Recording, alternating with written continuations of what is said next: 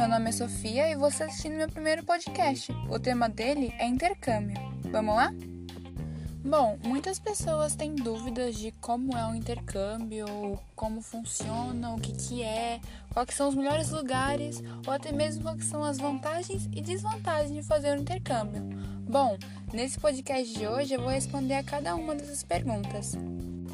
Bom, vamos começar com o mais simples, né? O que, que é um intercâmbio? Bom, originalmente, lá no começo, quando as pessoas ainda estava surgindo esse negócio de intercâmbio, o conceito era quando duas pessoas trocavam de países uma, umas com as outras para estudar ou, ou até mesmo trabalhar lá. Um simples exemplo disso é se um estadunidense viesse para o Brasil e um brasileiro fosse para os Estados Unidos para estudar. Mas com o passar do tempo, isso foi mudando e agora o intercâmbio é uma coisa muito mais ampla e mais diversificada. Hoje em dia não é mais necessário você precisar de outra pessoa para fazer intercâmbio. A única coisa que você precisa é de você mesmo. Também o objetivo do intercâmbio mudou. Agora, o objetivo do intercâmbio é você viajar com o foco de aprender uma nova cultura através de experiências, sendo estudando, trabalhando ou até mesmo ficando um tempo lá. E também outro objetivo do intercâmbio hoje em dia é a pessoa voltar com mais conhecimento de quando ela foi para o país. Bom, outra pergunta que é se considerado simples, mas muitas pessoas têm essa dúvida é como é que funciona um intercâmbio? Bom, existem vários tipos de programas, vários tipos de dinâmicas diferentes, mas tentei buscar um, tentei buscar o mais generalizado possível para conseguir explicar para vocês como é que funciona o intercâmbio. Bom, eu listei em tópicos o que, como é que funciona. Bom, o primeiro passo é o estudante tem que se matricular num curso no exterior através de uma agência do Brasil. Depois, quando ele chega no aeroporto, ele pode ser recepcionado por um transfer, que vai levar ele para a hospedagem dele, mas esse serviço é totalmente opcional. Bom, durante o curso, o, o estudante fica hospedado numa casa de uma família, mais conhecido, conhecido como uma host family ou também, se ele quiser, ele pode, ele pode dividir um apartamento ou uma casa junto com outros intercambistas. E dependendo do que ele escolha, pode haver refeições inclusas. Bom, no primeiro dia de aula, eles vão fazer um teste para oral e escrito para ver o seu nível de como é que você está na língua ou o quão seu nível de conhecimento e daí com base com re do resultado eles vão te colocar numa classe mais adequada para o seu nível.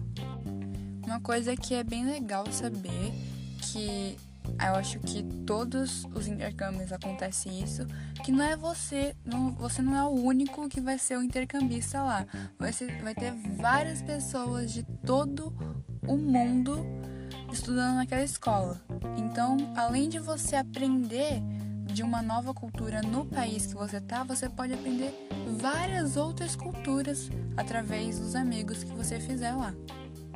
Bom, o tempo de curso vai depender muito de qual curso você escolheu, mas o mínimo que, de um intercâmbio dura até seis meses, o mínimo.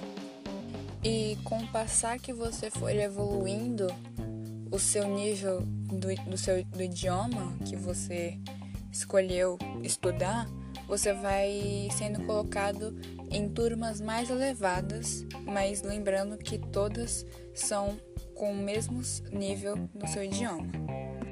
Bom, uma coisa que pode acontecer também, acontece na maioria das escolas de intercâmbio, é ter uma programação que inclui festas, passeios, viagens mas isso também é totalmente opcional. Você não precisa fazer se você não quiser.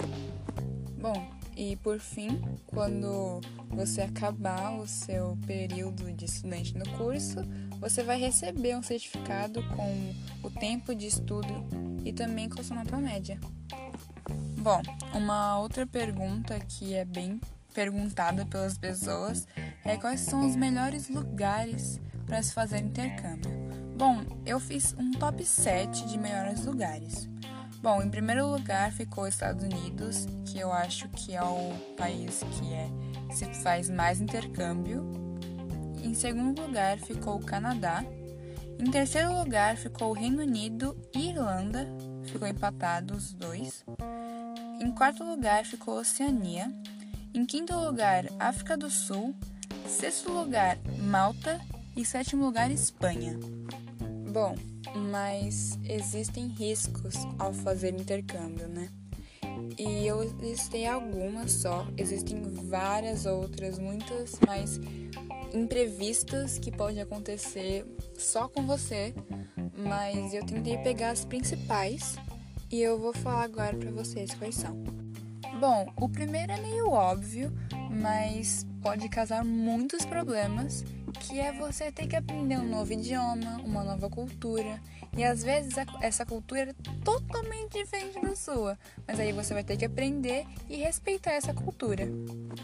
Como citado antes, é, a questão do idioma pode ser um problema, porque às vezes você não sabe muito bem se comunicar com as pessoas nesse idioma que você escolheu. Então isso pode causar muitos problemas. Também a questão de é, respeitar as regras ou os costumes dessa cultura ou país e até mesmo fazer amizades pode ser um problema. Um outro problema que pode acontecer, mas isso é um pouco mais específico e vai depender muito do país que você escolheu fazer o intercâmbio, que é se acostumar com o tipo de ensinamento que eles dão nesse país.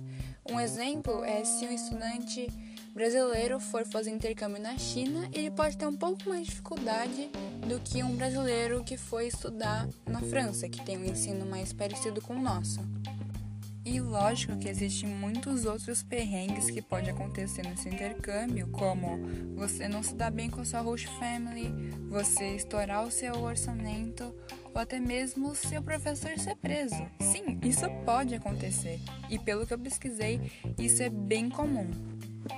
Mas antes de você desistir de fazer um intercâmbio, eu vou falar de algumas vantagens muito boas para você fazer um intercâmbio inclusive algumas vantagens que vão te ajudar muito no futuro. Fazer um intercâmbio vai melhorar o seu autoconhecimento, você pode desenvolver habilidades que você nunca pensou que você teria e até mesmo pode melhorar a sua colocação profissional. Tem outras muitas outras vantagens que eu coloquei em tópicos aqui e eu vou tentar falar alguns para vocês. Você vai aprender um novo idioma que é muito bom pro seu currículo de emprego. Você vai fazer novas amizades, você vai ganhar confiança e independência, você vai melhorar o seu currículo e avançar na sua carreira, você vai ampliar horizontes e conhecer novas culturas, aprender a lidar com a distância e com a saudade e adquirir experiência, que são vantagens muito, muito boas, que acaba sendo o intercâmbio acaba, acaba sendo mais vantagens do que desvantagens. Bom, eu acho que eu já respondi todas as principais perguntas que a maioria das pessoas tem.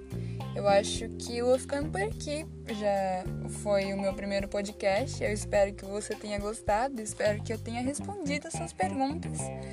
E é isso. Tenha um bom dia, uma boa tarde, uma boa noite. Não sei em que horário você esteja vendo isso. Mas é isso. Muito obrigada por ter ouvido esse podcast. E é isso. Tchau, tchau.